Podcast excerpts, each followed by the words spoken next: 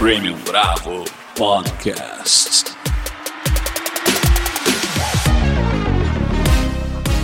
Este é o podcast da Premium Bravo e eu sou Paulo Guará. O tema deste quarto episódio é seguros e investimentos e o nosso convidado é Ivandro Oliveira, superintendente executivo contábil e fiscal da Icatu Seguros. Ivandro, é um imenso prazer poder contar com a sua participação em nosso podcast. Oi, Paulo, prazer é todo meu. Muito obrigado pelo convite, pela oportunidade de poder dividir aqui com os ouvintes a cultura do, do seguro e de previdência. É um prazer enorme. Ivandro, quero pedir que você se apresente e conte um pouco sobre a sua trajetória profissional. Paulo, eu sou um profissional é, que estou já há 30 anos no mercado, é, tenho uma formação em contabilidade.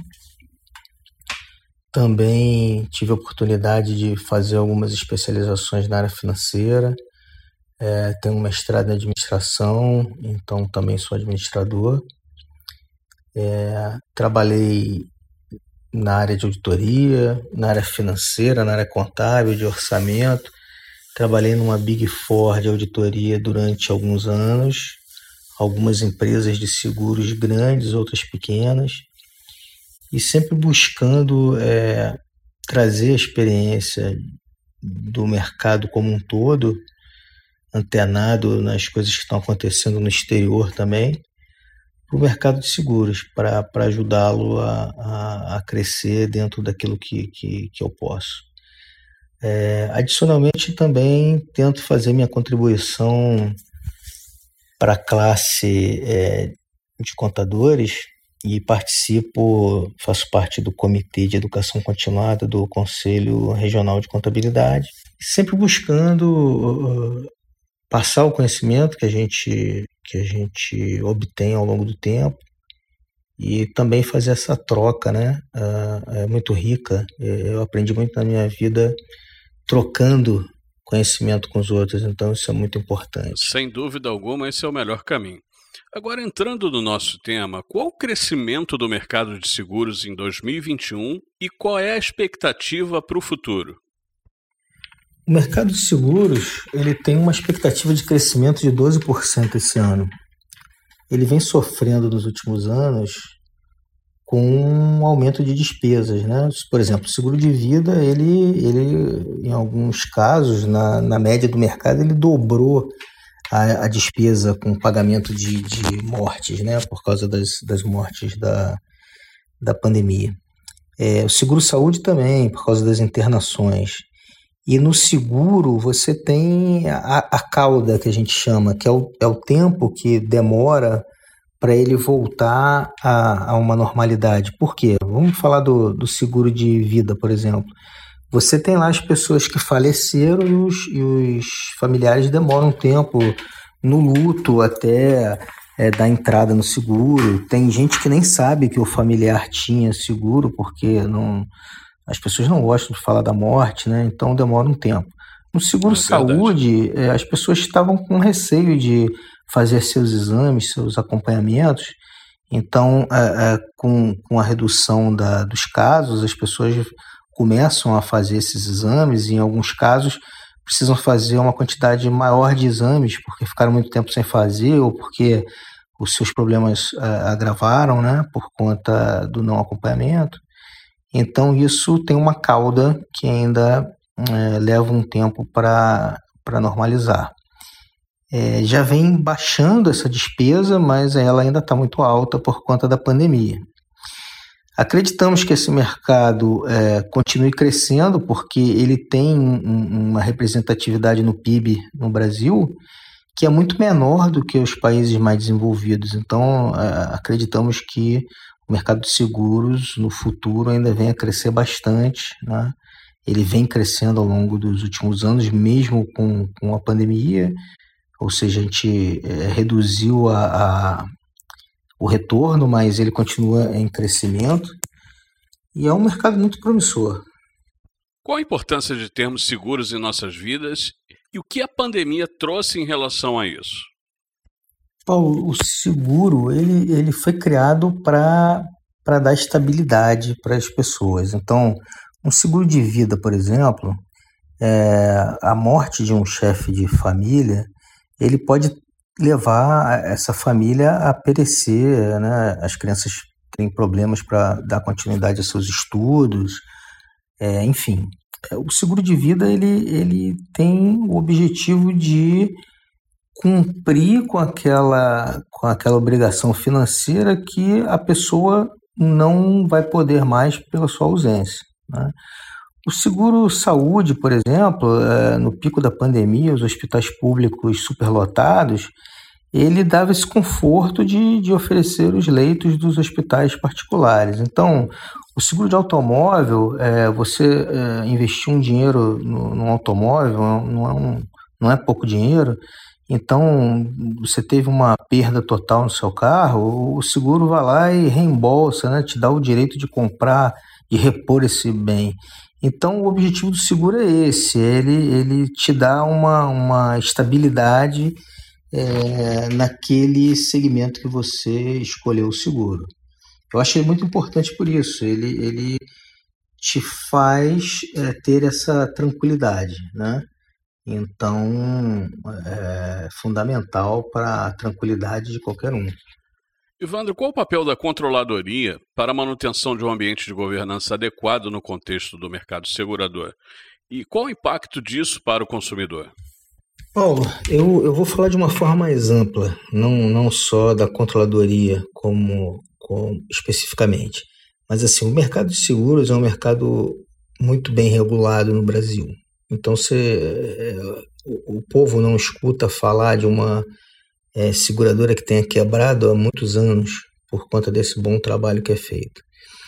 É, também exerce, é, o órgão regulador também exerce uma influência nas seguradoras no sentido de ter controles suficientes. Então, você tem a precificação dos seguros muito bem feita, você tem profissionais muito bem preparados dentro das seguradoras para acompanhar os movimentos do, do mercado e poder precificar, ou seja, dar valor ao seguro para que ele seja cobrado de forma é, adequada ao segurado e dar estabilidade financeira à seguradora para que ela possa cumprir suas obrigações.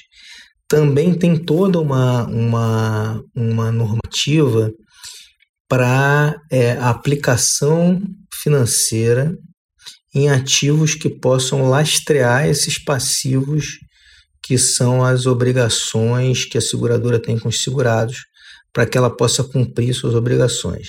Então, tem um acompanhamento desses profissionais é, muito bem preparados, é, todo um monitoramento de risco também da, de profissionais especializados, ou seja, mercado de seguros ele, ele é um mercado muito bem preparado para encarar esse, esses momentos é, é, de crise que nós estamos passando. Né? Então, é, é, como um todo, é um mercado muito desenvolvido.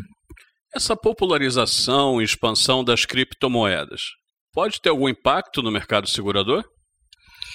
Paulo, o mercado de seguros ele é um mercado muito conservador, é, por conta até da, do braço forte do regulador. E faz sentido, porque é um mercado que precisa é, ter uma solidez para arcar com, com as suas responsabilidades é, é, perante os segurados. Então, por exemplo, é uma aplicação em derivativo ela é muito limitada no mercado de seguros, porque ela só pode ser feita em, em casos específicos como RED, por exemplo, é, não pode ser, ser uma aplicação especulativa. Então, a criptomoeda ela traz um, um, um risco adicional que eu não vejo ter uma aderência, pelo menos no curto prazo, no mercado de seguros, mas não por conta da, do ativo e toda a sua polêmica, mas sim por causa da sua característica, assim como as ações.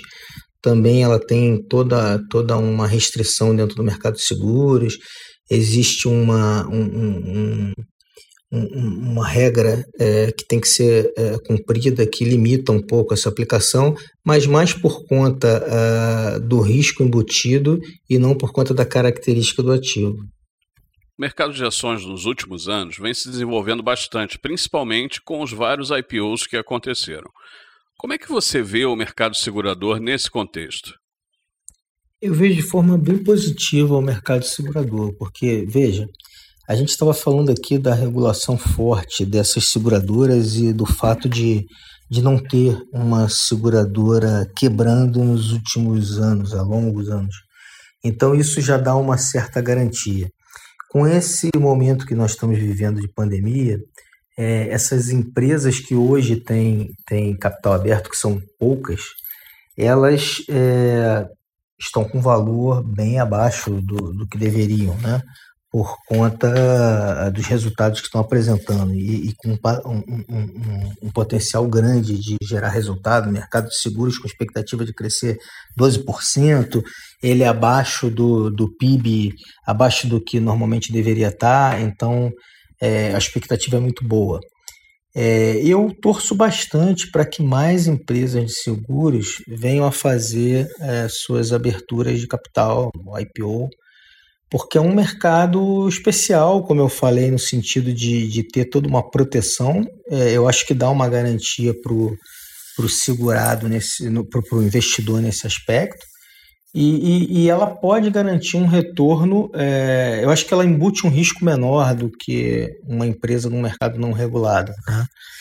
Então, veja, é, existe uma gama ainda de oportunidades de empresas entrarem no mercado aberto, porque são poucas, com um retorno é, muito legal. Então, eu torço bastante que isso aconteça.